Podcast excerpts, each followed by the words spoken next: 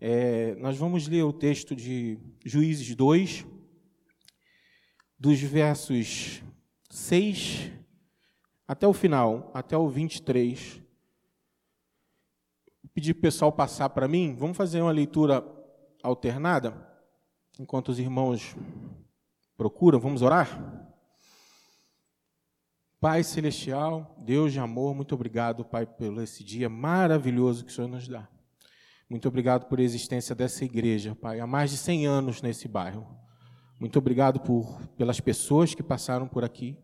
Muito obrigado porque tu usaste essa igreja para formar homens e mulheres, servos teus, discípulos de Cristo que estão espalhados pelo mundo, Pai.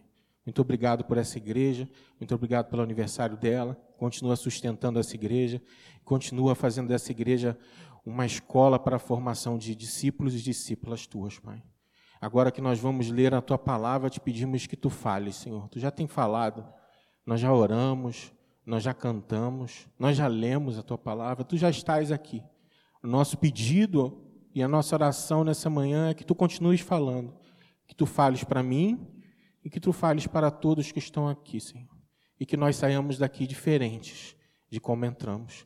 Esse é o nosso desejo a nossa súplica e a nossa oração que fazemos em nome de Jesus Cristo. Amém. Juízes, capítulo 2, versos de 6 a 23. Os irmãos vão me permitir ler daqui, porque eu, se eu não, eu tenho que tirar o óculos, eu sou o inverso de todo mundo da minha idade. Vamos ler de forma responsiva? Havendo Josué despedido o povo, foram-se aos filhos de Israel, cada um a sua herança, para possuírem a terra.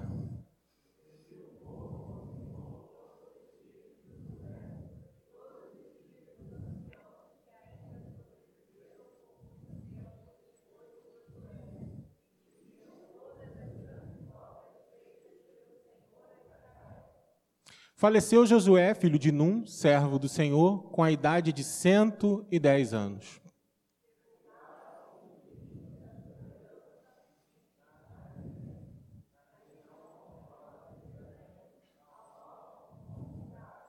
Foi também congregada a seus pais toda aquela geração.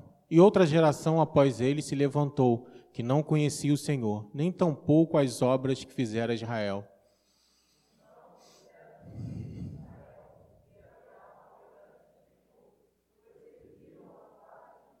Deixaram o Senhor Deus de seus pais, que os tirara da terra do Egito, e foram-se após outros deuses, dentre os deuses das gentes que havia ao redor deles e os adoraram e provocaram o Senhor a ira.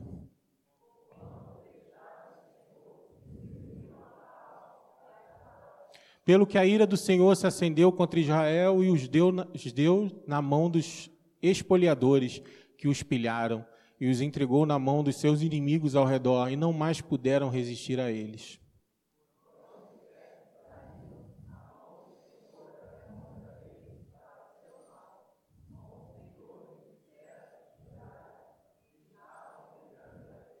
Suscitou o Senhor juízes que os livraram da mão dos que os pilharam.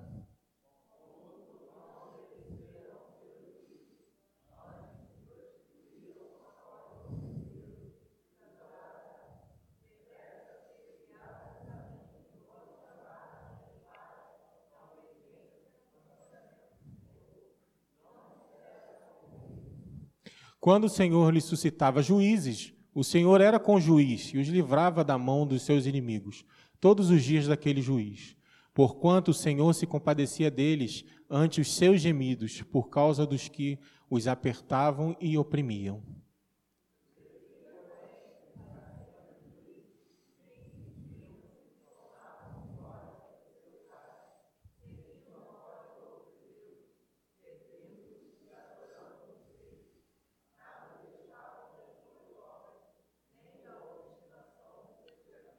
Pelo que a ira do Senhor se acendeu contra Israel, e ele disse: Porquanto este povo transgrediu a minha aliança que eu ordenara a seus pais, e não deu ouvidos à minha voz.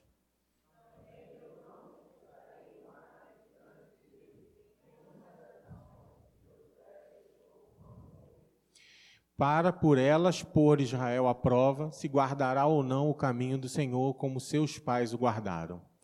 Assim o Senhor deixou ficar aquelas nações e não as expulsou logo, nem as entregou na mão de Josué.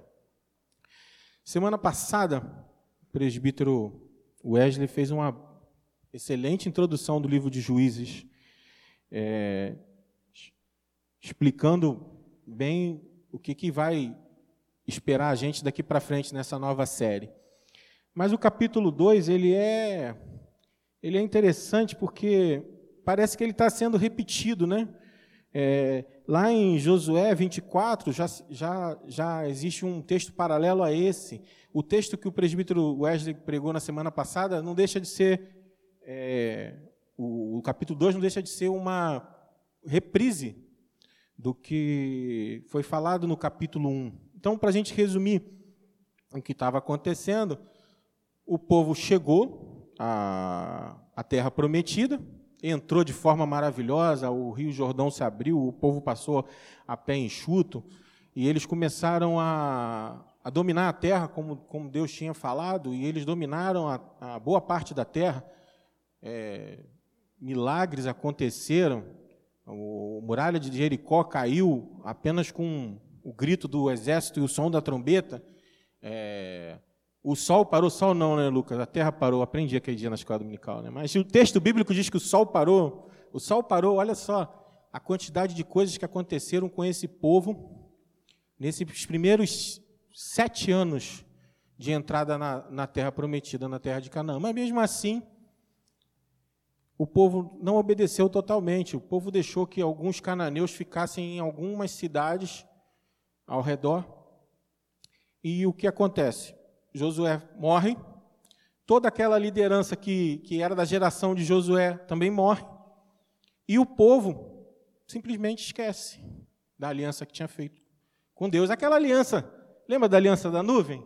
Essa aliança aí que a gente está falando, de dois meses atrás, aí, o link. Essa aliança eles simplesmente se esquecem. Se esquecem, o que, que acontece? Deus se afasta, e quando Deus se afasta, o que, que acontece? Desgraça. O povo é dominado, o povo se mistura com os cananeus, o povo começa a adorar Baal e Asterote. Depois, mais para frente, a gente vai ver que tipo de adoração era essa, para vocês verem o nível hard de desobediência do povo. E, mas Deus, nós temos um Deus muito misericordioso, e mesmo assim, quando a coisa apertava, Deus levantava um juiz de dentro daquele povo mesmo, um juiz capenga, igual o povo, mas levantava e ele defendia o povo naquela situação específica, e muitas vezes o povo voltava para Deus, mas aí o juiz morria e tudo voltava ao normal de novo. Então, o livro de Juízes é um ciclo, né? Começa e termina, começa e termina. E a gente olha para esse texto de, de, de Juízes e vê que ele é um resumo de tudo que vai acontecer para frente no livro de Juízes. Ele é, ele é, um resumo da história que a gente vai ver. E o que, que me chamou a atenção nesse texto? Quando eu recebi o texto, eu olhei e eu falei, meu Deus do céu, o que, que dá para tirar daqui? o que, que a gente pode falar daqui? E, e ultimamente a gente tem passado um, um, um tempo estranho, irmãos, porque eu lembrei de, de como a gente tem vivido um tempo em que pastores e teólogos eles têm dito para a gente de forma aberta que essa Bíblia nossa aqui ela precisa ser revisada, que ela não é contemporânea, e isso me chamou a atenção, porque às vezes a gente é levado por esse tipo de ideologia mesmo, de achar que isso aqui é um texto histórico. Para que eu vou pregar no texto histórico? Para que uma igreja vai separar uma série inteira de livro de história? Vou contar do povo de Israel, para quê? É baseado nessas coisas que a gente tem ouvido coisas piores, né?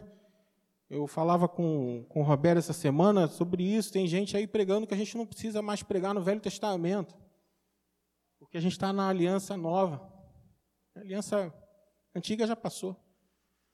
Mas a gente olha para esse texto de juízes, e meus irmãos, como ele é atual. como ele é atual para 2021.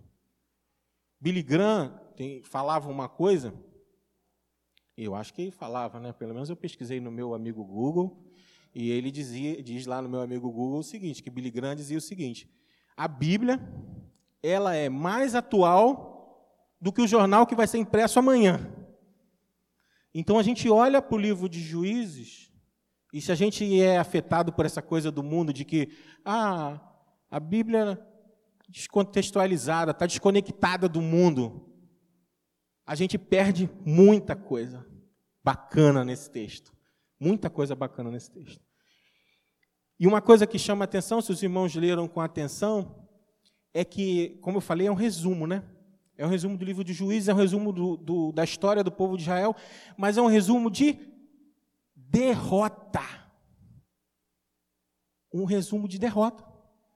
Um, de, um resumo de um povo que simplesmente virou as costas para Deus. Um resumo de um povo que sofreu por isso. Um resumo com um povo que não aprendeu com juízes. A gente podia pregar outras coisas, né? textos maravilhosos no Novo Testamento, mas esse resumo aqui é um resumo de derrota. Derrota. Aí eu pergunto aos irmãos hoje, nessa manhã: os irmãos querem ter uma vida derrotada? Quem aqui quer ter uma vida derrotada? Não. Então a gente tinha que pular esse texto. Concordam? Não. Daqui nós vamos tirar lições para o dia de hoje. Lições para 12 de setembro de 2021. Não é lições para 100 anos atrás, não. Lições para hoje. E a primeira lição que a gente tira desse, desse texto está lá no versículo 10. Diz assim: Foi também congregado a seus pais toda aquela geração, e outra geração após ele se levantou que não conhecia o Senhor, nem tampouco as obras que fizera Israel. A primeira lição que a gente tira: não interrompa a mensagem. Lá em Deuteronômio 6, de 6 a 9, vou pedir para o Mateus para me ajudar para ler, para a gente andar mais rápido, vai dizer o que, que Deus esperava e o que, que o povo fez. Lê aí para mim, Mateus, Deuteronômio 6, de 6 a 9. E estas palavras que hoje te ordeno estarão no teu coração, e as ensinarás a teus filhos, e delas falarás sentado em tua casa e andando pelo caminho, ao deitar-te e ao levantar-te. Também as atarás por sinal na tua mão, e te serão por frontais entre os teus olhos, e as escreverás nos umbrais de tua casa e nas suas portas. Qual era a orientação de Deus para o povo? Que os mandamentos que estavam guardados dentro do coração fossem ensinados dentro de casa, sentado dentro de casa, andando pelo caminho, levantando, deitando, escrito na no alisar da porta, olha só, a gente gosta daquele alisar branquinho, não é para ficar branquinho, não, tem que escrever versículo bíblico nele. E na porta. O que, que Deus estava esperando do povo de Israel? Que o povo passasse para os filhos tudo o que eles tinham aprendido. Passassem para os filhos todas as maravilhas que eles viram, e não vou nem falar antes do Jordão, vou falar do Jordão para cá. Olha quanta coisa Josué passou Olha quanta coisa eles viram e eles, por algum motivo, por algum motivo, eles não passaram essa informação para os filhos. Houve uma interrupção na mensagem. Essa interrupção gerou um problema sério, porque lá no versículo 10 a gente vai ver que uma geração se levantou que não conhecia o Senhor.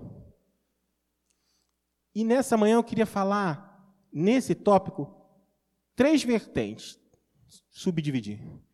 Eu quero falar com os casais que têm filhos, eu quero falar com os casais que não têm filhos, e eu quero falar com você que é solteiro e viúvo. Para os casais que têm filhos, o que você tem ensinado em casa? Ou melhor, você tem ensinado alguma coisa em casa? Ou será que os nossos filhos têm sido a mensagem que eles têm recebido vem do TikTok, do Instagram, do Facebook, da internet, da televisão, da Rede Globo. Da onde vem o ensino na sua casa? É responsabilidade nossa Passar aquilo que está dentro do nosso coração para os nossos filhos. Se a gente não faz isso, nós vamos ter uma geração derrotada. Agora existe vocês aí acharam graça, né, Diego? Eu não tenho filho, tá tranquilo. É, Leandro se ferra, Fábio também, Robério, mas eu tô tranquilo. Eu não tenho responsabilidade nisso. Eu não tenho filho, né, Rafaela? Também não tem. Essa posso, posso pular para vocês? Não. Rosana, me diz aí, quantas crianças tem no teu projeto social? 29. Olha só, pessoal, a Rosana, aquela. Levanta a mão aí para mim, Rosana, por favor. Tá vendo, pessoal? Aquela, quem não conhece, a Rosana. Vocês que não têm filhos, ela tem 29 crianças para vocês adotarem, para serem pais espirituais. Para vocês passarem aquilo que Deus colocou no coração de vocês, as experiências que vocês têm com Ele para que a gente gere uma geração vitoriosa, não uma geração derrotada. Agora, tem aquele também que é solteiro, viúvo. Eu vou te dizer uma palavra que vocês nunca escutaram aqui, nunca escutaram nessa igreja: discipulado. Sério? Nunca escutei. Seja pai da fé de alguém. Agora, Seja pai da fé de alguma coisa que você tem no seu coração. Para passar. Para isso você precisa ter um encontro com Jesus. Para isso você precisa ter uma caminhada com Jesus. Para você ser pai da fé de alguém. Também, se você não tem essa caminhada, você tem que ser filho da fé, não pai da fé. Então, para a gente que é pai, o que a gente está ensinando em casa? Nós estamos ensinando alguma coisa em casa? Você está esperando que a escola também ensine alguma coisa? Vocês estão enganados bastante. Para você que não tem filhos, é casado, adote alguém, um filho na fé, um monte de criança aí que precisa ouvir das verdades de Deus. Você é solteiro, viúvo, discipule alguém, caminhe com alguém, transmita a mensagem. Não interrompa a mensagem. Porque quando a gente interrompe a mensagem, algo ruim vai acontecer na próxima geração. Se a igreja de Tomás Coelho hoje tem mais de 100 anos, ela tem 99 de organizada, mas ela tem mais de 100 anos, é porque essa mensagem não foi interrompida. Porque o dia que a gente interromper essa mensagem, a igreja vai não vai fechar porque Deus não não deixa que a igreja na porta do inferno não vai prevalecer contra a igreja, mas a gente vai viver uma época de derrota. Mas a gente tem uma outra lição nesse texto bem atual. Está lá no verso 12, dizendo assim: Deixaram o Senhor Deus de seus pais, que os tirara da terra do Egito, e foram-se após outros deuses dentre os deuses das gentes que havia ao redor deles, e os adoraram e provocaram o Senhor a ira. Versículo 2. Não tem a crise de aceitação. Mas antes da gente falar isso, Mateus, lê para mim Êxodo 23, 31 e 32. E fixarei os teus limites desde o mar vermelho até o mar dos filisteus, e desde o deserto até o rio, porque hei de entregar nas tuas mãos os moradores da terra, e tu os expulsarás de diante de ti. Não farás pacto algum com eles, nem com os seus deuses. O que, que Deus tinha orientado para o povo fazer? Expulsar todo mundo. Não deixa ninguém essa era a orientação de Deus quando eles entrassem na terra. Não deixem ninguém. O que, que eles fizeram? Deixaram. O que, que aconteceu? O que Deus havia dito que aconteceria. Se vocês deixarem os povos aí, eles vão servir para vocês de laço. Eles vão fazer vocês adorarem outros deuses. E o povo, por isso que eu falei que capítulo 2 é um, é um capítulo de derrota o povo de Deus, o povo escolhido de Deus, passou a servir a Baal e a Astarote. Os irmãos têm noção de como eram esses cultos? O culto a Baal, resumindo, você precisava sacrificar um filho. Olha o nível do culto. Sacrificar crianças. É esse Deus aí que o povo de Israel estava servindo, tá? E Asterote era a deusa da fertilidade. Então, fazia parte do processo do culto, da liturgia do culto, tendas onde os sacerdotes tinham relações sexuais. Fazia parte do culto. Olha que tipo de culto o povo estava, estava fazendo, participando.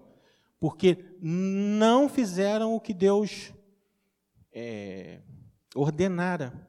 Acharam, ah, deixa o povo lá. O Wesley acho que falou sobre isso, né? Deixa o povo lá, eles, eles pagam um tributo e está tudo certo. Manda embora, não. Vai lá, não vai fazer mal a gente. Só que essa mistura, essa convivência, criou uma crise de aceitação, né?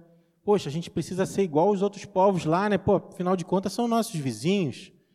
É, eles adoram esse Deus aí, vou adorar também. A gente vive hoje uma coisa muito parecida. Nós crentes, eu vou falar nós, porque estamos todos envolvidos nisso, muitos de nós têm uma crise de aceitação na sociedade. Ao invés da gente ser luz, a gente quer se parecer com eles. Ao invés da gente pregar a palavra do jeito que está escrito, a gente adapta ela. Adapta um pouco. Para quê? Para a gente ser aceito. Mas, irmãos, esse é o caminho, é isso que Deus espera da gente. Romanos 12, 2, vai dizer assim, texto que os irmãos conhecem.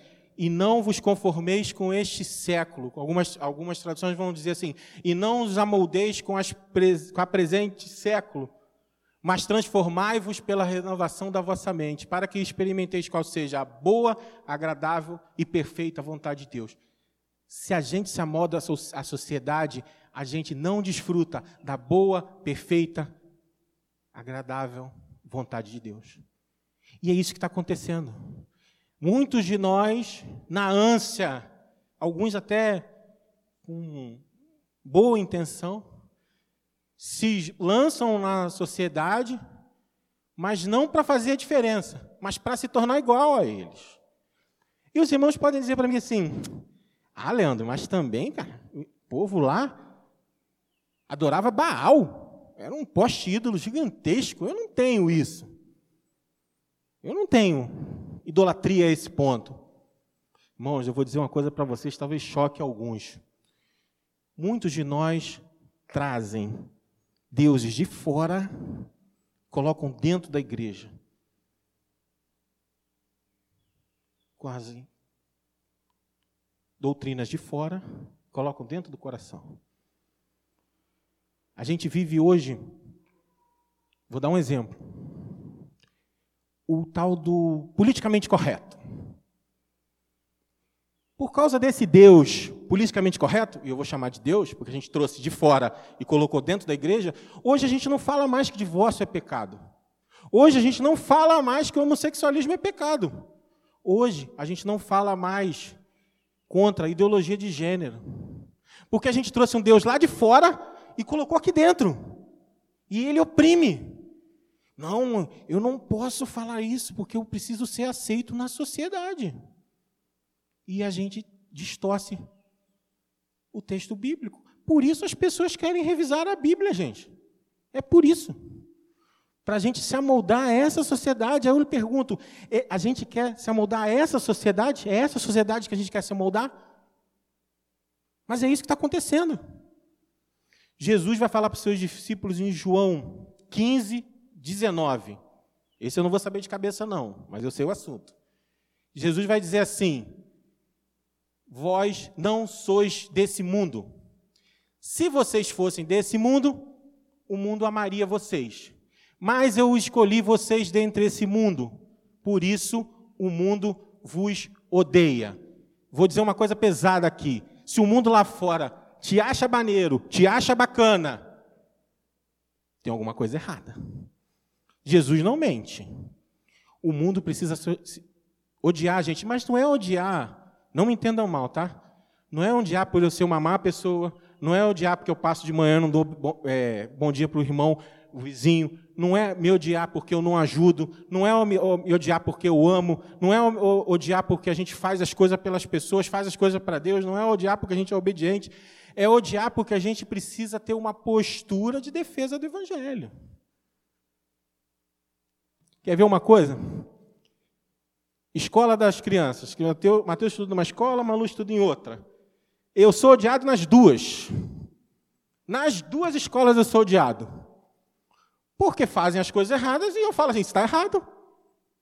Eu poderia falar assim: deixa.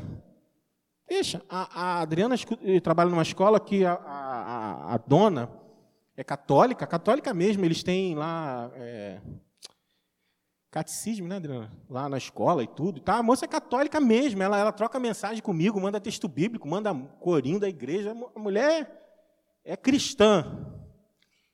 Mas ela falou para Adriana assim: não adianta lutar contra isso, isso aí é a realidade. Tipo assim, vamos nos amoldar, vamos nos conformar, vamos tomar a forma do mundo. Mas Deus não espera isso de nós. Deus espera que a nossa mente seja renovada. Que a gente veja as coisas que estão acontecendo. Muitos de vocês aí devem estar falando assim: ah, Leandro está falando abobrinha. Isso aí não existe, isso existe na cabeça dele. Por quê? Porque a nossa mente não está sendo transformada. Porque quando a nossa mente é transformada, a gente começa a identificar as coisas. Aquilo ali é a atuação do diabo. Aquilo que está acontecendo ali, a gente precisa orar. A gente precisa botar o joelho no chão. Infelizmente, nós estamos trazendo os deuses de fora e colocando dentro da igreja. É hora, é o momento, passou o momento da gente pegar esses deuses e jogar lá fora e seguir a palavra. Hoje, a gente não precisa só pregar o evangelho. Olha, preste atenção no que eu vou dizer. A gente não precisa só pregar o evangelho. A gente precisa defender o evangelho. São coisas diferentes. Eu posso pregar o evangelho sem defender. Então, vai me dizer que esse texto de Juízes não é atual? Esse texto de Juízes parece que foi escrito ontem. Ou não? Um povo que se amoldou à sociedade, acabou se afastando de Deus e idolatrando Deus como Baal e Asterote. E hoje nós temos crentes que se dizem crentes, que defendem coisas que não estão na Bíblia de maneira nenhuma, e a gente acha isso normal. Sabe onde vai acabar isso? Derrota. Mas tem uma terceira lição. Passou não, né? Uma terceira lição. Seja obediente. O Wesley também falou sobre isso. Pelo que a ira do Senhor se acendeu contra Israel e disse: Porquanto esse povo transgrediu a minha aliança que ordenara a seus pais e não deu ouvidos à minha voz. Versículo 20. O povo foi desobediente. Mas até isso Deus avisou que ia acontecer. Mateus, lê para mim. Deuteronômio 28, 1, 2 e 15. Se ouvires atentamente a voz do Senhor teu Deus, tendo cuidado de guardar todos os seus mandamentos que eu hoje te ordeno, o Senhor teu Deus te exaltará sobre todas as nações da terra. E todas estas bênçãos virão sobre ti e te alcançarão, se ouvires a voz do Senhor teu Deus. Se, porém, não ouvires a voz do Senhor teu Deus, se não cuidares em cumprir todos os seus mandamentos e os seus estatutos que hoje eu te ordeno, virão sobre ti todas estas maldições e te alcançarão. Eu vou fazer um convite aos irmãos. Depois, irmãos, quando chegarem em casa, hoje não, porque o texto é muito longo, mas ele é muito bonito. Dei uma lida em Deuteronômio 28 todo. Ele Deus falando sobre obediência. Deus mostrando tudo que o povo iria receber se ele fosse obediente e tudo que o povo iria perder se ele fosse desobediente. É o texto é lindo.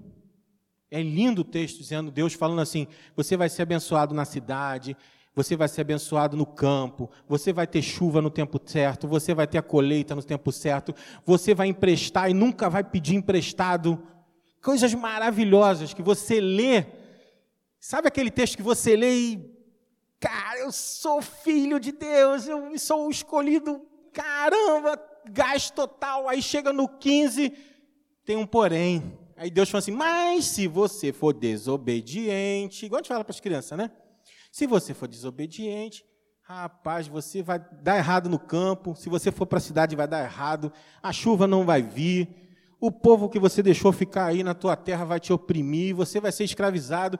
Você vai pedir dinheiro emprestado e não vai pagar, porque não vai ter como pagar. Aí você vai ter que dar teus filhos para pagar. Derrota. O povo tinha uma, uma escolha. Ou ele escolhia pela obediência, mantinha a palavra que ele tinha dado lá em Êxodo 24 no Sinai, dizendo para quando o povo foi, Moisés aspergiu o povo né, com sangue, nós vamos obedecer, nós faremos e obedeceremos. Foi o que o texto diz que o povo falou. Pode dar uma olhada lá depois, Êxodo 24, 17, se eu não me engano. O povo prometeu ser obediente. E Deus avisou. Deus avisou, falou assim: seja obediente, que eu vou estar com vocês. Agora, se vocês desobedecerem, derrota. Irmãos, obediência, a palavra obediência hoje, como muita coisa, tem perdido a, a essência. Né? A gente está desconstruindo a nossa língua portuguesa aos poucos. Né?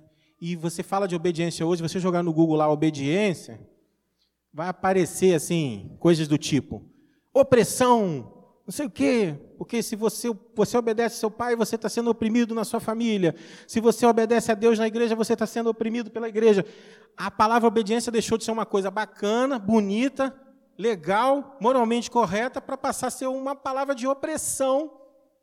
E hoje, as crianças na escola, hoje você tem um monte de professor aqui, sabe o que eu estou falando. Assim, não, as crianças não requer, não se requer mais as crianças obediência. Não existe mais. Estão todos no mesmo patamar. Né? Não é nem como o jogador do Flamengo falou no outro patamar, não. Todos no mesmo patamar. Porque obedecer é oprimir.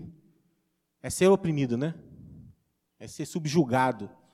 Mas a gente olha para o texto bíblico e a gente continua tendo a mesma escolha. Nós temos a mesma escolha hoje.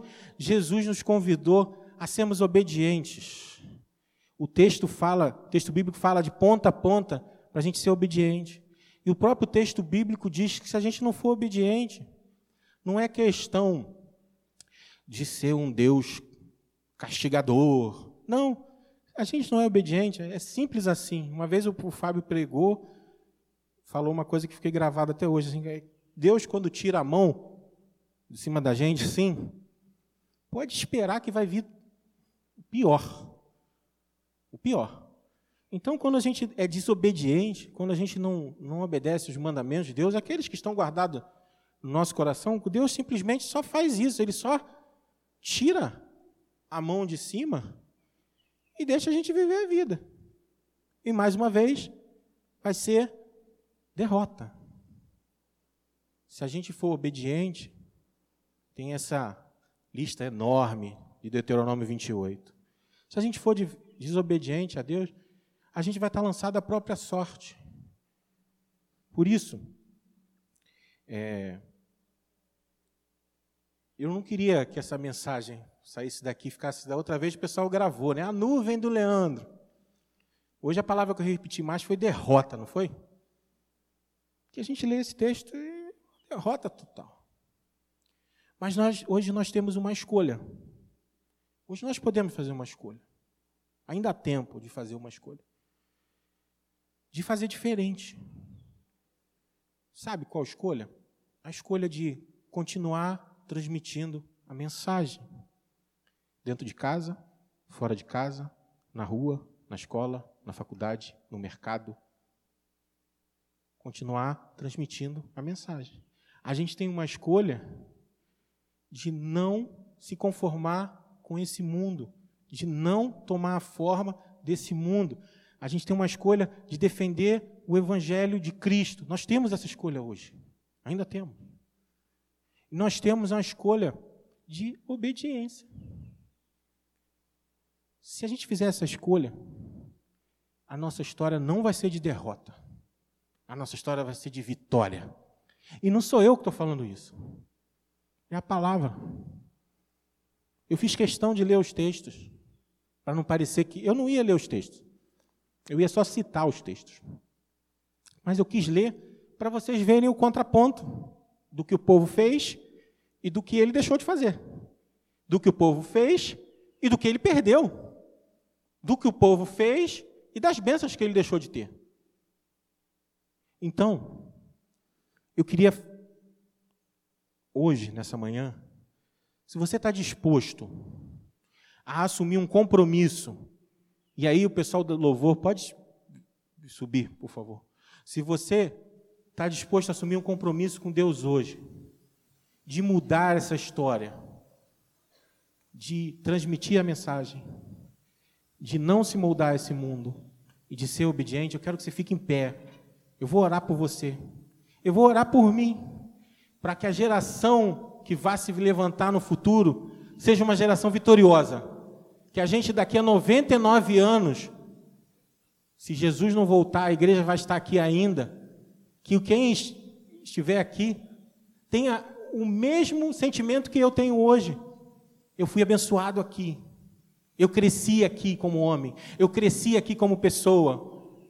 A gente precisa ter um olhar de futuro de uma geração melhor do que hoje. Porque pior é só deixar como está. Se a gente quer uma geração melhor, a gente precisa assumir um compromisso. E é hoje. Esse compromisso não pode deixar para amanhã. Você não vai ter tempo de pensar, não. Se você quer assumir um compromisso com Deus de ser uma pessoa melhor, e se você está preocupada com a igreja no futuro, com a geração do futuro, fique de pé, eu vou orar por você. Depois que a gente orar, nós vamos cantar uma música que é antiga. O Igor vai dizer que é velha, da minha idade, mas é mesmo. Se você sabe, cante com a gente. Se você não sabe, a letra vai estar no, na projeção. Cante, declarando para Deus assim: Eu me comprometo a ser uma pessoa melhor eu não vou viver numa geração derrotada. Vamos orar? Pai celestial, Deus de amor, muito obrigado, Pai, por essa manhã. Muito obrigado porque tu falas sempre. Muito obrigado porque tu falaste agora ao meu coração. Tu falaste agora ao coração dos irmãos. Nós queremos fazer diferente, nós queremos ser obedientes, nós não vamos nos conformar com esse mundo, não vamos. Nós vamos transmitir a tua mensagem dentro de casa, fora de casa, no ônibus, na escola, no caminho, por onde for. Nós nos comprometemos. E nós queremos ser diferentes do povo de Israel. Nós queremos nos comprometer em cumprir a nossa palavra. Por isso nós estamos de pé diante de ti assumindo um compromisso de sermos diferentes a partir do dia de hoje. E isso nós pedimos que tu nos abençoe no nome precioso de Jesus Cristo, derrame a sua graça sobre nós para que essa promessa se cumpra nas nossas vidas. É em nome de Jesus que pedimos e te agradecemos. Amém.